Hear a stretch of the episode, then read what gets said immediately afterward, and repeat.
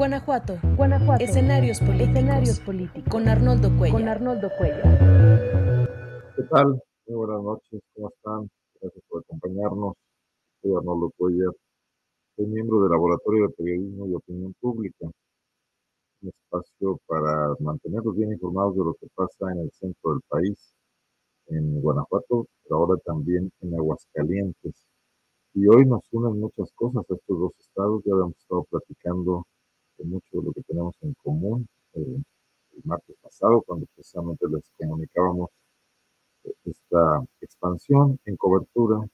Desde luego, no, no en cómo llegamos, porque desde, Internet, por fortuna, se puede llegar a todas partes. Se puede llegar, por ejemplo, con los paisanos guanajuatenses y ahora también hidrocálidos que viven en los Estados Unidos, sino en mantener la atención sobre eh, los acontecimientos sociales, políticos, económicos y de seguridad, desde luego de derechos humanos también, que ocurren en el vecino estado de Aguascalientes. Hoy fue una jornada oscura, negra para Aguascalientes. Un hecho inédito eh, ocurrió el día de hoy. Eh, un helicóptero del gobierno del estado, de la Secretaría de Seguridad Pública de ese estado, se precipitó a tierra. Todavía no se tienen explicaciones claras, aunque hay declaraciones semioficiales o semioficializadas por parte de la gobernadora del estado, Teresa Jiménez, en el sentido de que podría haber sido un accidente. Declaraciones que ocurrieron muy temprano, cuando apenas se conocía el hecho, en una rueda de prensa este mediodía. La verdad es que esto debe ser eh, pues materia de una investigación más profunda que además debe recaer en otro tipo de autoridades, no solamente las locales del estado de Aguascalientes. Incluso la posibilidad de contratar peritajes, como ha ocurrido en otros casos, en otros accidentes aéreos donde han fallecido funcionarios públicos curiosamente ligados a las áreas de seguridad a nivel federal, o el caso de la exgobernadora de Puebla y su esposo, que había sido exgobernador, Rafael Moreno Valle. Eh, eh, vamos a esperar qué pasa con esto, eh, pero tenemos la información de primerísima mano. Vamos a platicar en un momento más con Mónica Cervón, nuestra compañera periodista, reportera, que está en el vecino estado de Aguascalientes, que está ahorita tratando de conectarse. Vamos a ver, porque andaba vía su teléfono celular. Déjeme ver si ya logró conectarse. No, todavía no, no logra conectarse. Bueno, eh, el secretario de Seguridad, según lo que conocemos hasta ahora, de, nombre Felipe Sánchez, Porfirio Sánchez, Porfirio Felipe Sánchez es el nombre, que además tenía un largo historial como, como funcionario de seguridad, polémico también, había trabajado con Genaro García Luna, había tenido señalamientos de tortura también en otros cargos públicos anteriores, incluso en el propio estado de Aguascalientes. De eso ya nos platicará Mónica en unos momentos. El funcionario estaba personalmente realizando eh, sobrevuelos de supervisión de operativos que se estaban llevando a cabo en ese momento en la ciudad de Aguascalientes para eh, capturar o, eh, irrumpir en domicilios de narcomenudistas. Cuando ocurre este, este incidente, hasta ahora le podríamos llamar así, no, no, podemos estar seguros de que sea solamente un accidente, tampoco algo intencionado, pero eh, surgen versiones y una de ellas la publica el periódico El Heraldo de Aguascalientes, de una entrevista a un policía, eh, aún al parecer es un policía, eh, así lo deja sentir, y lo vamos a tener, lo vamos a transmitir en un momento más, que habla de disparos en contra del helicóptero. Déjenme en lo que se conecta también en Mónica. Dar paso a algunos de los saludos de ustedes porque los se me van quedando. Buenas noches. Ana Merino fue la primera que llegó a nuestra transmisión en YouTube, dio su like. Muchísimo se lo agradecemos. Buenas noches. Bueno, aquí yo le estoy dando las gracias. Tenía tiempo todavía. Estábamos por arrancar. Rosario Martínez de la Vega, periodista de investigación. Bienvenida. Denise Morben, irapuatense distinguida y mujer también siempre interesada en los temas de interés público, interesada en los temas de interés, vaya redundancia, perdón, eh, quien nos da también su like, Manuel Mancilla, gracias, Porfirio Javier Sánchez, exactamente, nos dice Ana Melino, vinculado al cártel de Sinaloa, digamos que son versiones, porque no estaba aún eh, procesado por este caso, por lo menos, pero había esos señalamientos, los que sí, por los que sí está muy claro, es por el hecho de, que practicó tortura. Ahí sí, gracias a, Jules Kikor por su consideración sobre nuestro trabajo y al periodista José Gutiérrez López también. Miren, eh, déjenme hacer aquí, seguramente ustedes ya vieron esto eh, varias veces, pero me gustaría compartirles lo que, lo que se está viendo en las redes sociales. Permítanme un segundo. Aquí estamos compartiendo. Este es el video de una cámara de seguridad externa. Le vamos a quitar el sonido porque son dos personas ahí viendo el video. Es incidental lo que están ellos conversando. Pero esta cámara de seguridad grabó justo el momento en que el helicóptero cae. Cae y estalla. Está eh, ahí por aparecer en, el centro de la pantalla, un poco hacia la parte superior izquierda de la pantalla en este momento, vean, es, eh, cae como, como piedra. Es, extraño que sea, no sé, los peritos lo dirán, eh, una falla mecánica de estas características. Bueno, los helicópteros son aves muy complicadas cuando les fallan sus rotores. Y aquí está, acá está la versión donde un policía, ya retomada por varios medios, asegura que eh, que fue que le dispararon a este, aquí está, se las voy, a esta sí le vamos a poner sonido. Para que platique, pues, qué fue lo que sucedió. Eh, mire, pues en ese momento yo iba pasando por este, en lugar de los hechos en donde se ven varias motocicletas siguiendo al helicóptero en tierra. En ese momento se ven las motocicletas como le empiezan a disparar, eh, empieza como que a evadir el helicóptero los disparos. Sí evadió varios disparos, pero le alcanzaron a dar en una hélice es la falla en donde uno pensó que iba a caer en la clínica 6 o en la clínica, o sea, se vio que quiso caer en un lugar seguro. Sí, por eso cayó aquí. Por eso cayó aquí en la clínica 3. Eh, cambió de rumbo y fue donde cayó aquí de este lado. ¿Cuántos motociclistas? De 6 a 7 motociclistas. 6. ¿Qué tipo de moto? Como de pista y una que otra de como, como motocross. ¿Alcanzó a ver las armas? Pues sí se veían armas largas, sí se ven armas largas, sí se veían armas largas y apuntando al helicóptero. Eh, en cuanto le dispararon al helicóptero, eh, estos motociclistas, ¿para qué hicieron? ¿Se dieron fugas de dispersar? Sí, se empezaron a dispersar, unos para un lado, otros para otros, otros para Margaritas, otros para Jesús María, y fue cuando ya empezó a, a nosotros en pánico, porque dijimos, oye, pues me agacho, ¿qué hago? Entonces este, pues nos resguardamos y eh, ya cuando nos enteramos de que cayó aquí en la clínica 3, pues supimos la tragedia. Más o menos a qué altura le dispararon. Mm, por San Antonio de los Orcones, en la altura de San Antonio de los Orcones, la persecución comenzó ahí, venía de Jesús María Seca. Ok, muchas gracias. De nada.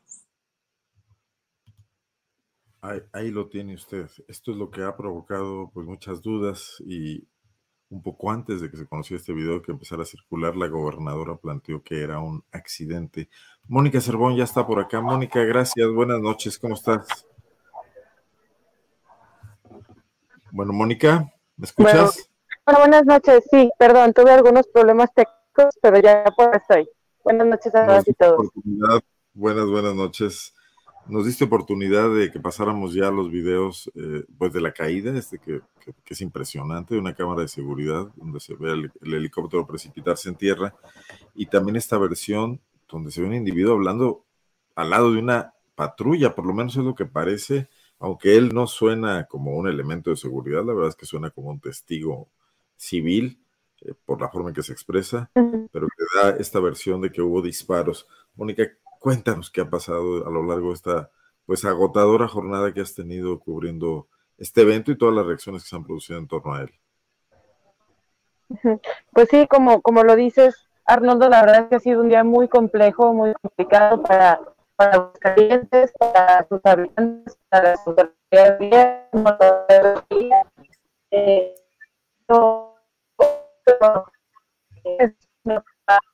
Mónica, Mónica creo que se escucha un poco mal. Se escucha, casi no te entendemos. No, sé si creo que no tienes buena conexión. ¿Ya me escuchan? ¿Ahí me escuchan? Te escuchamos mejor, ya se entiende, sí. Ah, perdón, sí, ah, ya se desconectó. Bueno, vamos a... Para... Sí, regresaste porque te fuiste rápidamente. Ah, decía que fue un día muy complicado para, para el Estado, para sus habitantes, para el gobierno, para las autoridades de investigación. Eh, esto nunca había ocurrido en el Estado, entonces, bueno, sí, sí eh, plantea un panorama muy complejo, incluso para el gobierno de Tere Jiménez que recién inicia. Y bueno, Arnoldo, lo que sabemos hasta ahora, pues son versiones que eh, todavía pues chocan con la versión oficial y que dejan muchos cabos sueltos. lo que sabemos es que a las 7 de la mañana de este jueves inició un operativo en el municipio de Jesús María, donde participaba la Fiscalía Estatal, la Secretaría de Seguridad Pública Estatal, es decir, Porfirio Sánchez Mendoza y sus elementos, y también participaba la Guardia Nacional. El plan que tenían era catear seis domicilios vinculados con narcomenudistas en el municipio de, Jesús María.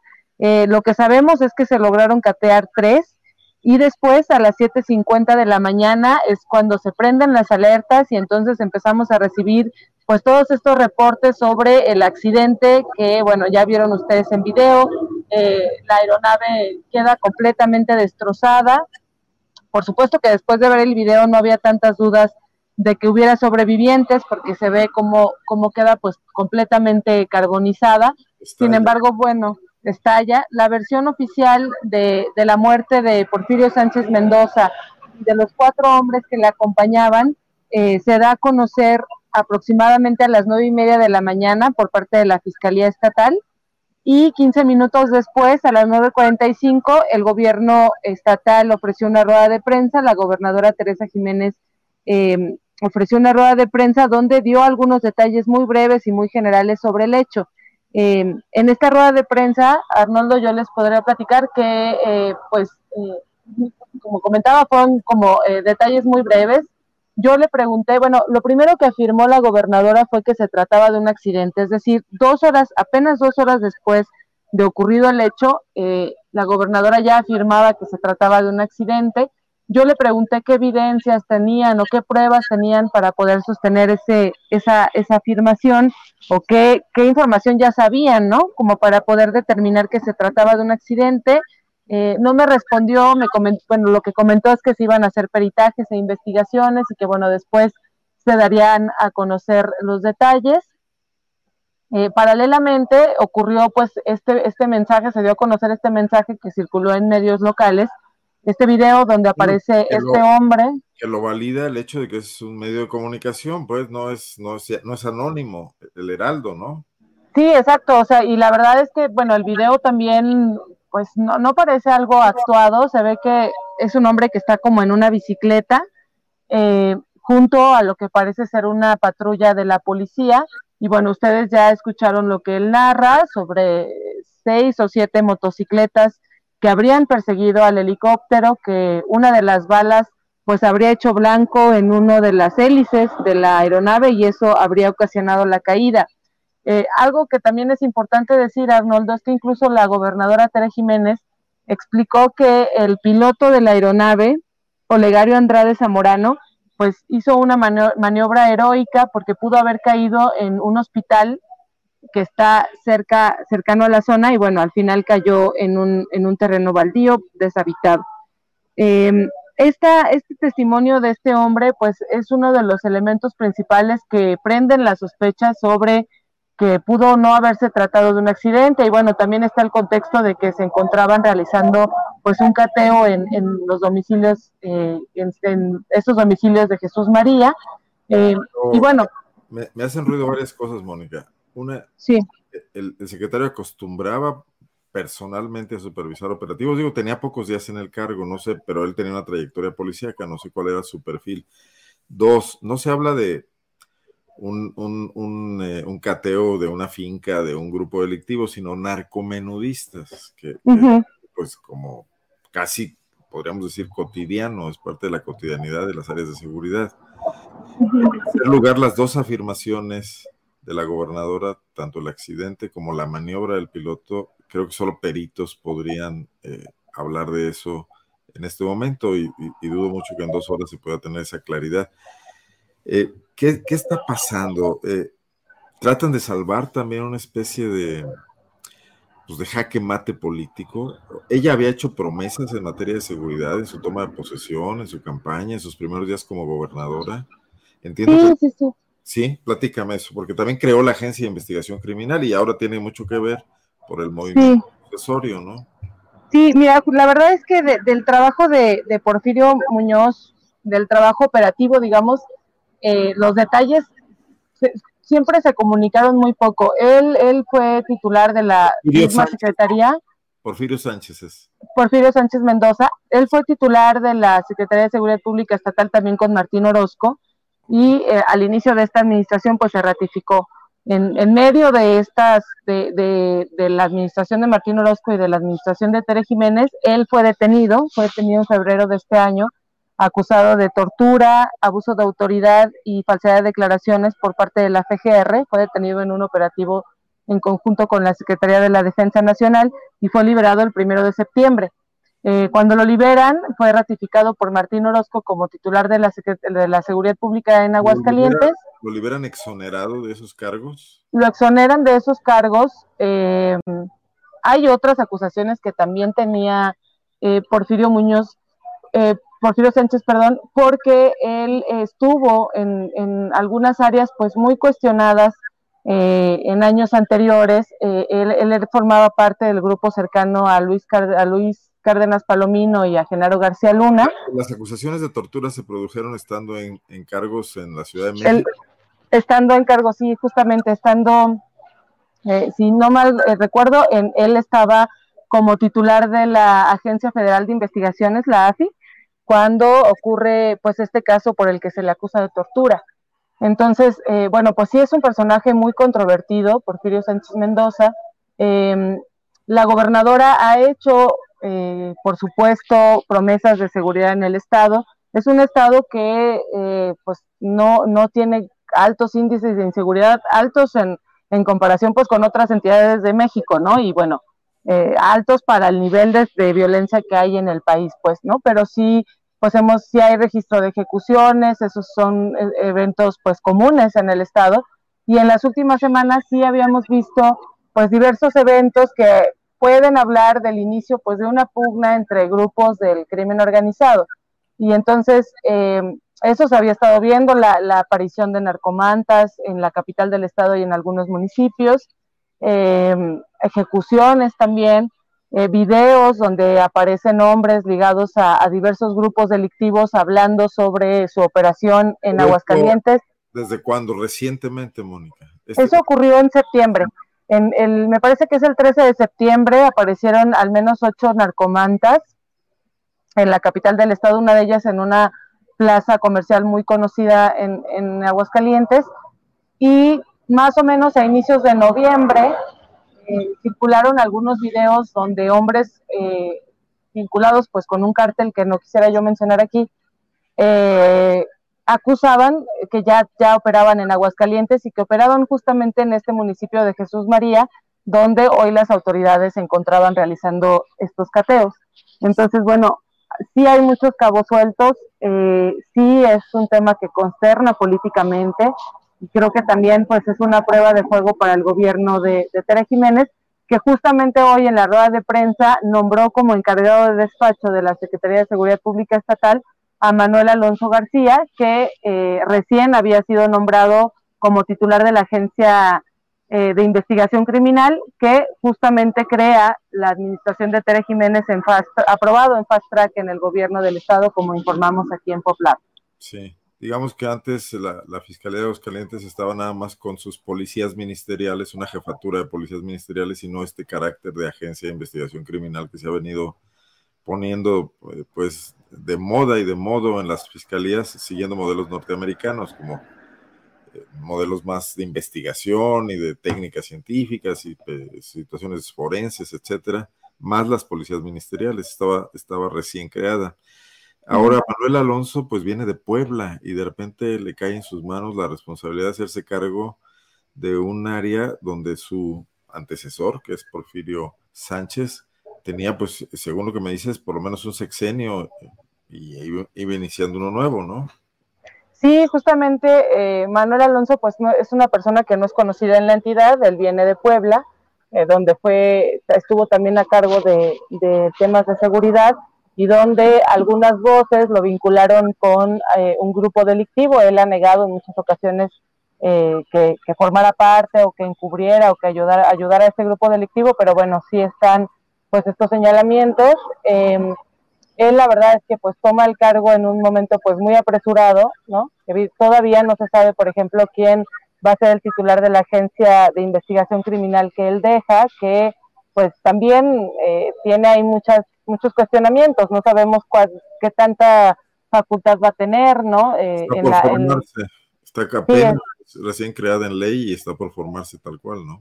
Ajá, justamente, entonces, bueno, ahí todavía no se sabe quién va a quedar o cómo va a ser ahí el enroque, pero eh, pues sí, Manuel Alonso es, es un eh, pues un hombre que eh, a reserva de que veamos qué, tipo de resultados da, pues no conoce la entidad a fondo, ¿no? Finalmente, Mónica, que has tenido una jornada larga y, muy cargada de, de, actividades de reporteo y también de muchos enlaces. Te he escuchado en varios noticiarios nacionales. Eh, ¿Hubo reacción de los partidos políticos? ¿Hubo reacción de la clase política de Aguascalientes? ¿Cómo, está esa situación? López Obrador se tardó mucho en, en, enviar sus condolencias. Aquí en Guanajuato, más rápidamente, Diego Sinue lo hizo, es, su correligionaria Tere Jiménez, además recientemente estuvo por acá. Eh, pero allá, la Cámara de Diputados, los partidos políticos, ¿hay algún tipo de posturas? Pues mira, más allá de, la publicación de las condolencias en redes sociales, la verdad es que no ha habido un pronunciamiento de ninguna ningún actor político. Yo estuve revisando las redes, por ejemplo, del PAN, que obviamente hizo una publicación, el PRI también lo hizo. Hasta hace una hora el PRD, por ejemplo, todavía no publicaba nada. Eh, estos son los tres partidos que llevaron a, a Jiménez a la gubernatura. Eh, pero bueno, en general la verdad es que más allá de estas publicaciones en redes sociales que son meramente de condolencias, no ha habido ningún posicionamiento y también yo creo que que es porque es un hecho que sí consterna al Estado. O sea, sí creo que los habitantes y el gobierno están muy consternados con este hecho. No estamos acostumbrados a este tipo de noticias. Entonces, eh, yo supongo que, que si hay reacciones se irán dando con los días cuando ya vayamos tomando conciencia a fondo de qué es lo que está pasando en el Estado. Y acá en León, donde estuvo el día de hoy el secretario de Gobernación, Adán Augusto López, también se refirió a accidente, también dijo que había hablado ya con la gobernadora Tere Jiménez, también demasiado pronto todavía para tomar definiciones en ese sentido. Pero eh, bueno, me imagino que es la explicación que le dio la gobernadora y es algún tipo de apoyo político que le está dando. Mónica, pues estaremos muy atentos a lo que pase los próximos días. Ya es hora de descansar. Si quieres, aquí esta charla sobre Aguascalientes y yo me sigo acá analizando lo que está ocurriendo en Guanajuato, que también, también tenemos lo nuestro. De acuerdo, pues muchas gracias Arnoldo y muchos saludos a todas y todos que nos estuvieron escuchando. Mañana se publica tu nota, Mónica, precisamente mañana. con un poco lo que nos relataste aquí. Eh, mañana temprano, una nota pues no es, no es el hecho tal como ocurrió, sino un poco el contexto, todo lo que se produjo y un poco reflejar esta consternación a la que te has referido. Exactamente, para que la lean en PopLab. Muchísimas gracias. Mañana la estaremos aquí moviendo en nuestras redes sociales. Gracias, hasta luego. Buenas noches. Bueno, pues eso, eso ocurrió hoy en el vecino estado de Aguascalientes, pero en Guanajuato habíamos tenido también nuestros, nuestras cuestiones, nuestros asuntos delicados. Eh, lo tocamos aquí muy rápidamente la semana pasada, pero se, se desataron los, los, acontecimientos violentos. El viernes particularmente fue otro día eh, que recrudeció la violencia que había inicia, iniciado con el ataque a este, a este bar Lexus en la Paseo el Alto a media semana, que luego continuó con quemas de vehículos, que la autoridad no apareció para aclarar nada eh, durante, bueno, apareció Sofía Huet, apareció Olivia Denis García, con versiones un poco muy, muy suaves, muy alejadas, muy ligeras sobre lo que estaba ocurriendo en Celaya, en los apaseos, en Cortázar. El viernes ya no fue posible contener esa situación. Debió aparecer el gobernador del estado, Diego Sinue Rodríguez Vallejo, a referirse al tema de violencia. Muy brevemente, también no le gustan estos temas a los funcionarios públicos de Guanajuato. Cuando estaba ocurriendo esta situación en tiempo real, eh, ataques a autobuses de pasajeros, hubo dos personas fallecidas al menos, dos mujeres que venían viajando tranquilamente en estos camiones, un camión turístico que venía de Tijuana y que se dirigía a Chiapas, si no me equivoco, y un camión que hacía un servicio de línea en el municipio de Salvatierra y dos mujeres que tuvieron la mala suerte de ir en estas corridas recibieron disparos de estas eh, pandillas que pretendían muy probablemente detener los camiones, vaciarlos de personas y, quemarlos, hacer bloqueos. No se detuvieron los choferes y estas fueron las consecuencias. Ayer el gobernador dijo que se estaba haciendo un operativo, que había personas capturadas, refirió que la mayoría de ellos eran menores de edad y que mm, no se iba a detener hasta eh, dar con los responsables. Y esto hay que, hay que mencionarlo. Déjenme pasar algunos de los comentarios que ya tenemos. Este tema de los accidentes que, que sí, Camilo Muriño se refiere aquí José Gutiérrez López, que viene haciendo un recuento en varios comentarios de los que tenemos, a los que se suma este de hoy. Por cierto, muchos de ellos que se han cebado en funcionarios panistas, en el gobierno de Vicente Fox, en el gobierno de Calderón, Moreno Valle, que había sido gobernador, su esposa, Marta, que también en ese momento era gobernadora. Gracias y saludos también a Luz Tinoco, que nos saluda desde Salvatierra. Muriño, Muriño no murió en caída de helicóptero, era un jet, un jet ejecutivo. Bueno, muy bien. Déjenme decirles que la referencia que el gobernador hizo a que se iba a perseguir hasta sus últimas consecuencias a los jefes que estaban provocando estos desórdenes, porque los jóvenes detenidos, estos casi apenas mayores de edad, quizás algunos menores de edad, que han sido todos imputados de terrorismo, eh, después supimos por Carlos Amarripa que finalmente apareció dando una rueda de prensa este, este martes, eh, más de 70 personas detenidas, curiosamente el, el mismo día que le colocaron 80 narcomantas en, 32 municipios de Guanajuato, del cártel rival al que había hecho los, los, las quemas y los bloqueos de la semana pasada. Uno se atribuyen a Santa Rosa de Lima, las narcomantas firmadas por Cártel Jalisco, pero eh, todo este asunto eh, tuvo también un episodio nuevo el día de ayer.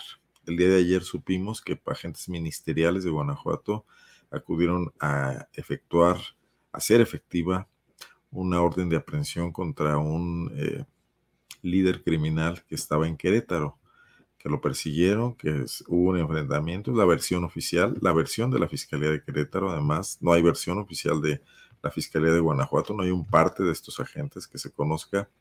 De este enfrentamiento se derivó eh, la, primero eh, heridas y luego la muerte de un, de un líder de sicarios. Y aquí es donde surge una, una gran confusión, que yo creo que es preciso referirse a ella, porque ayer circularon muchas versiones de que extraoficiales todas, producto de filtraciones, porque quienes las hacían en las redes sociales, bien algunos reporteros, bien personas eh, particulares, no, no daban a conocer fuente, pero esto surge de los mismos, de las mismas esferas oficiales y se hablaba de que la persona que había sido eh, muerta en este enfrentamiento, que había muerto a manos de estos policías, era alguien conocido como el Chago, Santiago supongo el nombre, y que era líder de un grupo criminal en San Francisco del Rincón. Fue hasta hoy en la mañanera que se mostró esto, lo voy a poner acá esta fue la, transparencia que mostró hoy el subsecretario de Seguridad Federal, Ricardo Mejía Verdeja. Y dice que en un operativo en la ciudad de Querétaro, el día 15 de noviembre, o sea, hace dos días, yo les dije que ayer, ayer se conoció, pero eh, la versión era, de, los hechos habían ocurrido hace dos días. Eh, bueno, todo lo que les he referido con motivo de complementar una orden de aprehensión por un delito calificado elementos de las fiscalías de Querétaro y Guanajuato se constituyeron en Ciudad del Sol, en una colonia de Querétaro, y ahí eh, ante un intento de agresión respondieron y ocasionaron lesiones al objetivo de la captura, Emanuel N., el cermeño, y a otra persona. Eh, el cermeño eh, viene aquí su biografía, considerado uno de los principales generadores de violencia en Guanajuato, quien presuntamente habría formado parte de las filas del cártel de El Marro, pero luego de una aparente traición se habría sumado al cártel Jalisco Nueva Generación.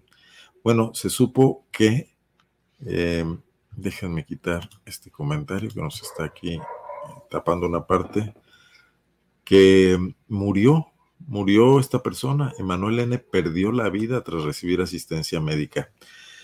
Y viene la fotografía, esto es muy importante.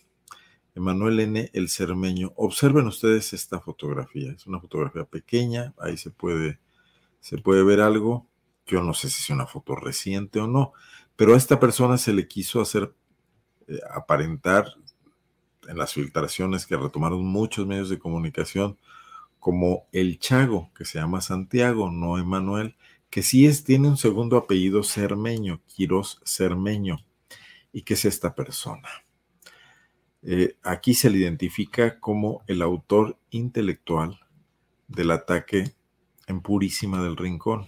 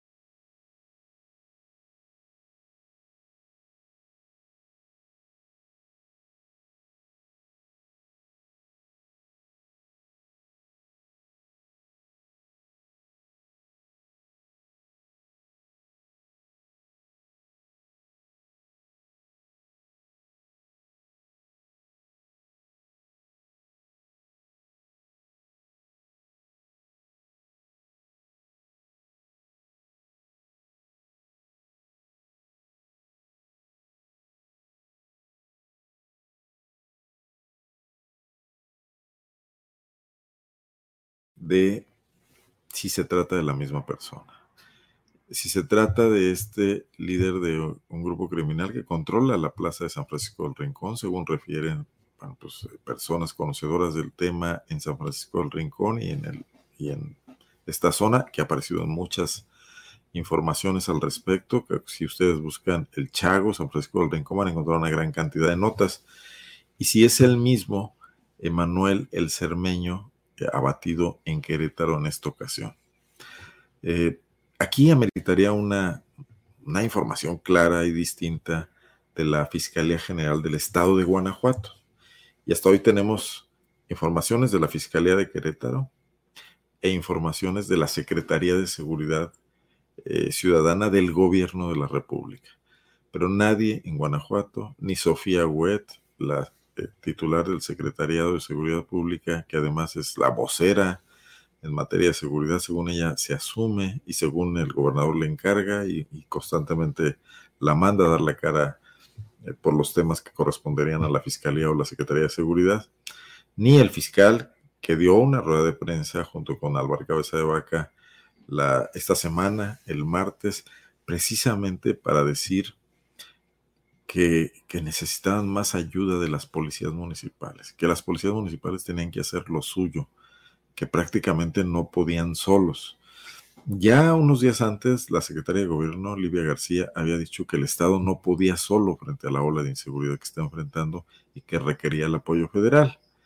No obstante lo cual, el gobierno del Estado y sus diputados panistas en el Congreso, eh, pues se deslindó de la intención de avalar que la Guardia Nacional pase a la Secretaría de la Defensa Nacional. Entiendo que son dos cosas distintas, pero hay toda esta actitud de este doble discurso frente a las políticas que no son solo del presidente de la República, porque están avaladas por el Partido Morena, por la propia Secretaría de la Defensa Nacional, con la que el gobernador Diego Sinue dice llevarse también. Se les pide ayuda constantemente, pero se les regatea esta especie de legitimidad política que le están pidiendo. No quiero hacer juicios, estoy simplemente describiendo. Y hoy, después de que Alvar Cabeza de Vaca, quien tiene en el cargo de secretario de Seguridad Pública de Guanajuato 10 años, desde el 2012, estamos en 2022, y que durante los primeros seis años eh, ampliamente, con gran poder, con gran respaldo político, se dedicó a establecer mandos únicos de facto en todo el estado de Guanajuato, designando a los secretarios de Seguridad Pública, a los directores de Policía Municipal, en algunos casos incluso haciendo el patrullaje y las labores de la Policía Municipal con elementos de las fuerzas de seguridad pública del Estado, hoy dice que necesita a las policías municipales. Las policías municipales que su propia política contribuyó a desmantelar durante el sexenio de Miguel Márquez. Eh, es, es francamente, no diré desconcertante, porque de estos personajes ya nada me desconcierta, pero sí hay una gran desmemoria que desde la tribuna de la opinión pública, desde la oposición, la escasa oposición que tenemos, desde los medios de comunicación que están obligados a una observación crítica, no se le exija a Álvaro Cabeza de Vaca explicaciones sobre esa política consistente que lo llevó a desmantelar buena parte de las policías del estado de Guanajuato, la de Celaya, donde puso él a, los secretarios de seguridad durante varios trienios municipales, hasta, antes de la llegada del primer policía federal que estuvo ahí, Miguel Ángel Cimental, todos los demás elementos que habían estado en los años anteriores, desde 2012, eran designados por Álvaro Cabeza de Vaca. En León mismo, donde eh, aunque el, secretario de Seguridad Pública, Mario Bravo, se simula que está ahí porque es cercano al gobernador del estado, en realidad tiene eh, todo el respaldo y la confianza del eh, secretario de Seguridad Pública, Álvaro Cabeza de Vaca, a través de su segundo de a bordo, del jefe de la policía. Entonces, esta, este doble discurso político de estar pidiendo el apoyo federal, pero al mismo tiempo eh, actuar políticamente contra las medidas del gobierno federal y estar pidiendo el apoyo municipal, pero al mismo tiempo haber saboteado y haber tenido una política de nula coordinación y de expansión y control político sobre las policías municipales, pues nos hace ver que eh, estamos eh, en, medio de una situación muy caótica y de una gran irresponsabilidad, porque resulta que hoy no hay responsables, que Álvaro Cabeza de Vaca no se hace responsable de haber desmantelado las policías, que no se hace responsable de haber contribuido al crecimiento de la corrupción y de la cooptación por parte de los grupos criminales con el recurso que les daba el huachicol de esas policías abandonadas golpeadas y con mandos que les designaban desde Guanajuato y hoy quiere de que de la nada estas policías efectúen una labor pues para la que no están capacitadas, entre otras cosas, por la forma en que fueron abandonadas, ¿no? Eh, pero bueno, ¿qué podemos esperar si en un tema como sencillamente el hecho de identificar quién es el sujeto que fue muerto en un enfrentamiento en Querétaro, si es Emanuel o es Santiago, si es de los apaseos o es de San Francisco del Rincón, me, dice muchas cosas. O, la policía está confundida, o la Fiscalía de Guanajuato está confundida y malinformó a la Secretaría de Seguridad Nacional, o están tratando de hacer un juego de ocultamientos. Qué conveniente para un eh, líder criminal que lo den por muerto en un momento dado, si es que no ha sido así, ¿no? Y que no se informe de esto. Yo insisto en que nos vienen tratando peor que, que, que a niños chiquitos, ¿no? Estas autoridades que nos niegan toda clase de información para que podamos sacar nuestros propios juicios, para que podamos evaluarlos, para que podamos reclamar si las cosas están saliendo mal y podamos, podamos exigir eh, la asignación de responsabilidades y hacen su juego en las cúpulas. Hoy no sabemos de dónde surgen estos temas. Además, me llama la atención que si iban a perseguir a los líderes del cártel Santa Rosa de Lima, que había hecho tantos desmanes en Guanajuato la semana pasada y que los ha venido haciendo desde hace varios años, terminen enfrentando y deteniendo a un líder del cártel Jalisco Nueva Generación en Querétaro y finalmente lo maten. ¿Qué juego está jugando la autoridad de Guanajuato? ¿Está siendo clara y transparente? ¿Está siendo eh, organizada y ordenada en su combate a este, a este fenómeno criminal que vivimos, están dando palos de ciego o tienen algún tipo de lógica interna que no quieren que sepamos y que tendría quizás mucho que ver con algún tipo de protección a alguno de estos grupos, cosa que sería lo peor que nos podría ocurrir. Déjenme ver porque hay muchos comentarios. Dice que me fui un rato. La Fiscalía de Guanajuato puede ir a trabajar a Querétaro y además lo eliminaron. Qué raro. Según la explicación oficial, llegaron con un orden de aprehensión, fueron acompañados con ministeriales de Querétaro y luego se armó la balacera. Sí está muy confuso y hay una especie de validación de la Fiscalía de Querétaro a la actividad de la Fiscalía de Guanajuato. Son gobiernos panistas ambos. Te fuiste, me dice eh, Francisco Arellano. Se fue el audio. Bueno, pero creo que regresó. Perdón, no sé qué parte no escucharon. Sofía Wet siempre ha sido una sombra tenebrosa. Bueno, y ahora creo que hasta con aspiraciones políticas. Me dicen que está desarrollando intenciones políticas. Cabeza de Vaca pide que cuestionen al finalizar la conferencia de prensa, pero antes de finalizar corren por causas de fuerza mayor y van a dar declaraciones a los periodistas. Aclara cuestionamientos, dice José Gutiérrez. Navarro ayer hizo comentarios de que los hechos del viernes le tocaban al federal. La cosa se va a ir los problemas. Me imagino que Alejandro Navarro, alcalde de Guanajuato. Tu segunda hipótesis, dice Imelda Aguilar, es la más acertada. Complicidades. Y si nos traen como menores de edad en la cuestión informativa. Nos traen peor, porque ahora ya los menores de edad ya no los pueden tratar como los trataban en generaciones anteriores. Es más, los niños están muy avispados y exigen claramente que uno les hable con, transparencia y con la verdad y lo cachan a uno en cada intento de dorarles la píldora. Pero estos no se miden, los funcionarios que tenemos en Guanajuato. Saludos Armando Morales, muchísimas gracias por su eh, seguimiento, su fidelidad siempre a, estas, a estas videocharlas y al, en general al trabajo de PopLab. Buenas noches, Armando. Parece que los puestos de seguridad pública en el Estado son para blindar las corruptelas de los propios funcionarios públicos, dice Ana Merino. Coincido y por eso creo que están ahí los mismos desde hace muchos años. Gracias, Cristian, también. Bueno, ese era el tema que, me eh, parecía pertinente tocar esta noche. Entonces, lo que está pasando en Aguascalientes, lo que está pasando en Querétaro, probablemente no son hechos aislados. Probablemente tenemos eh, grupos criminales actuando en toda esta zona y autoridades muy poco transparentes y dispuestas a poner a la ciudadanía al tanto del verdadero nombre del juego.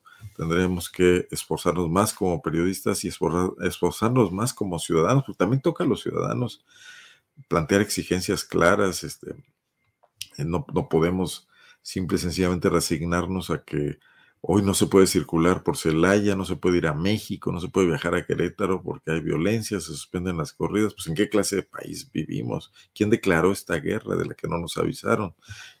Y nos asombramos de Ucrania. Deberíamos traer a Bukele, presidente del Salvador, Bukele, Bukele.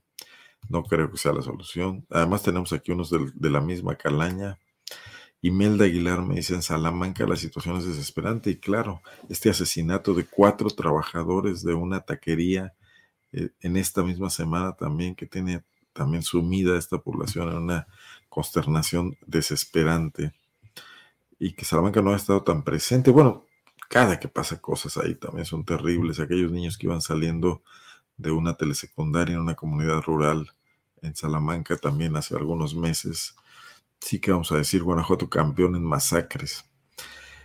Quiero dejar estas inquietudes aquí, realmente no tengo yo explicaciones, simplemente es plantear dudas. Está también la gran duda que vimos con Mónica al principio del programa, con Mónica Cervón, periodista de investigación e integrante del equipo de PopLab, sobre esta caída de un helicóptero en Aguascalientes, que se apresuró, realmente se apresuró la gobernadora Tere Jiménez a tratar de establecer la hipótesis del accidente, cuando no tenía, no podía tener ni ella ni nadie elementos sólidos para hablar de nada, cuando estaban todavía calientes los restos del helicóptero, cuando no se sabía bien a bien qué había pasado.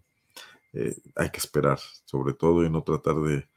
Es, es probable que haya sido accidente, pero ahora la gobernadora ya colocó esta situación en un terreno de duda por haber salido tan apresuradamente a tratar de imponer esa versión pues parcial, sesgada, incompleta, eh, apresurada en general, ¿no? Celaya está peor, pues no es competencia. Creo que en todo Guanajuato tenemos serios problemas. León es una ciudad grande y los dos o tres homicidios que ocurren cada día se diluyen en, la enormidad de esta ciudad, pero también tenemos un, índice alto de violencia presidente municipal dice que ya está cansado de dar condolencias, dice Connie Casas. Bueno, y todos ellos jugando a la sucesión, jugando a la sucesión la alcaldesa de León. Les recomendamos mucho el reportaje que publicamos ayer de Melissa Esquivias sobre la adoración por la imagen que tiene la presidenta municipal de León, lo que invierte ahí y el hecho de que su primer cambio de gabinete, bueno, digamos, el segundo, el primero, pero del staff es el del encargado de comunicación social. Ya había cambiado al director de cultura, que es un cargo al que se le da muy poco apoyo, no se le da relevancia a la cultura, no causó tanto ruido, pero ya cambió al de comunicación porque con todo el dinero que le daban al anterior Edmundo Mesa, de todas formas no le gustaban los resultados. Muy bien, pues les agradezco mucho a todos su disposición a comentar, a plantear aquí lo que piensan. Todos los comentarios son bienvenidos. Eh, tratamos de que no se nos escape ninguno. Eh, ya es hora de irse a descansar. Es jueves que antecede a un largo puente, un puente que hay que usar con sabiduría y no precisamente para ir en tropel a comprar cosas al buen fin, porque además ni siquiera hay buenas ofertas. ¿eh? Y nomás lo engatusan a uno con los meses sin intereses. procuren descansar, procuren reparar las pilas eh, reponerlas. Y aquí en León tenemos el Festival del Globo, que también se ha convertido en una locura y que ya más que disfrutarlo, se padece por la cantidad de gente que se aglomera. Una gran entrada de recursos a la ciudad, de rama turística, etcétera, pero que, bueno, de repente rebasa también la capacidad organizativa de los eh, encargados, que son, es una empresa privada, y de la propia autoridad que debería eh, pues tener garantías para los visitantes y los leoneses de que puedan acudir. El caso de Pedro Rodríguez de San Felipe sigue sin avances. Al día de hoy siguen desestimando las pruebas. Adán Augusto me preguntan que dónde estará. Ya regresó muy probablemente a la, Ciudad de México. Estuvo aquí al mediodía. Se supone que la creación del Instituto Electoral era financiar a los partidos políticos para que manos extrañas no se involucraran. Montan el circo y los enanos le crecieron. Así es, Armando. Y se resisten a la reforma. Bueno, también el presidente ha querido hacer política a martillazos y no ayuda mucho esa forma a, construir consensos. Todavía faltan 10 minutos, me dice Rafael González. me reclaman la hora completa. Dejen que ya empiece el puente, Rafa, por favor.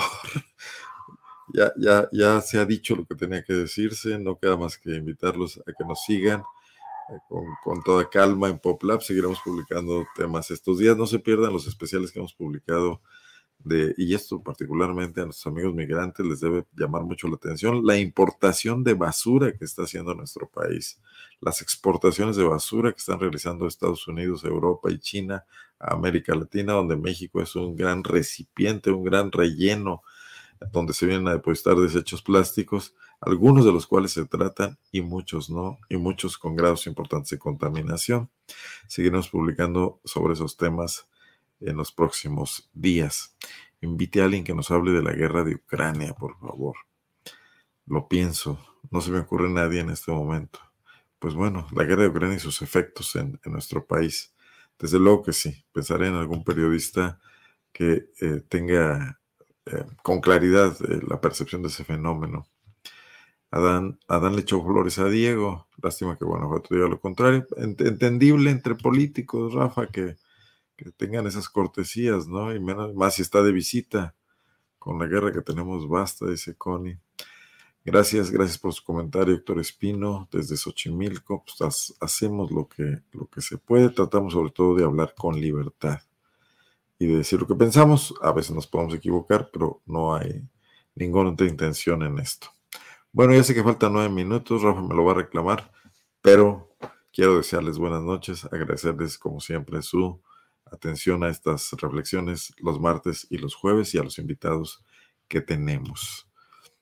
Esos basureros gringos existen desde los 80 en los desiertos de México, pero está creciendo ahora la exportación de plástico, sobre todo pañales desechables, desechos médicos, etcétera, que están comprando acá en México algunos para hacer negocio, sabiendo que acá hay menos controles para esa basura y que también es eh, más barato procesarla porque se tiene menos cuidado y al final de cuentas también se contamina nuestros suelos y nuestras aguas, cosa que ya no les permiten en ocasiones hacer allá en sus países de origen con mayores controles. Bueno, ya me voy antes de que sigan opinando, perdón, muchas gracias, buenas noches. El martes aquí nos vemos después del puentecito y vamos a, ahora sí a platicar con Yulma Rocha. Les había dicho que le vamos a tener este jueves, pero lo del helicóptero y la crisis de seguridad me hizo ahí modificar un poco las cosas. Platicaremos el martes con Yulma Rocha sobre la eh, decadente libertad de expresión en los partidos políticos. Por si algo faltara, además del dinero público que reciben. Muchísimas gracias y me despido de ustedes. Buenas noches. Guanajuato. Guanajuato. Escenarios políticos. Escenarios políticos. Con Arnoldo Cuellar. Con Arnoldo Cuellar.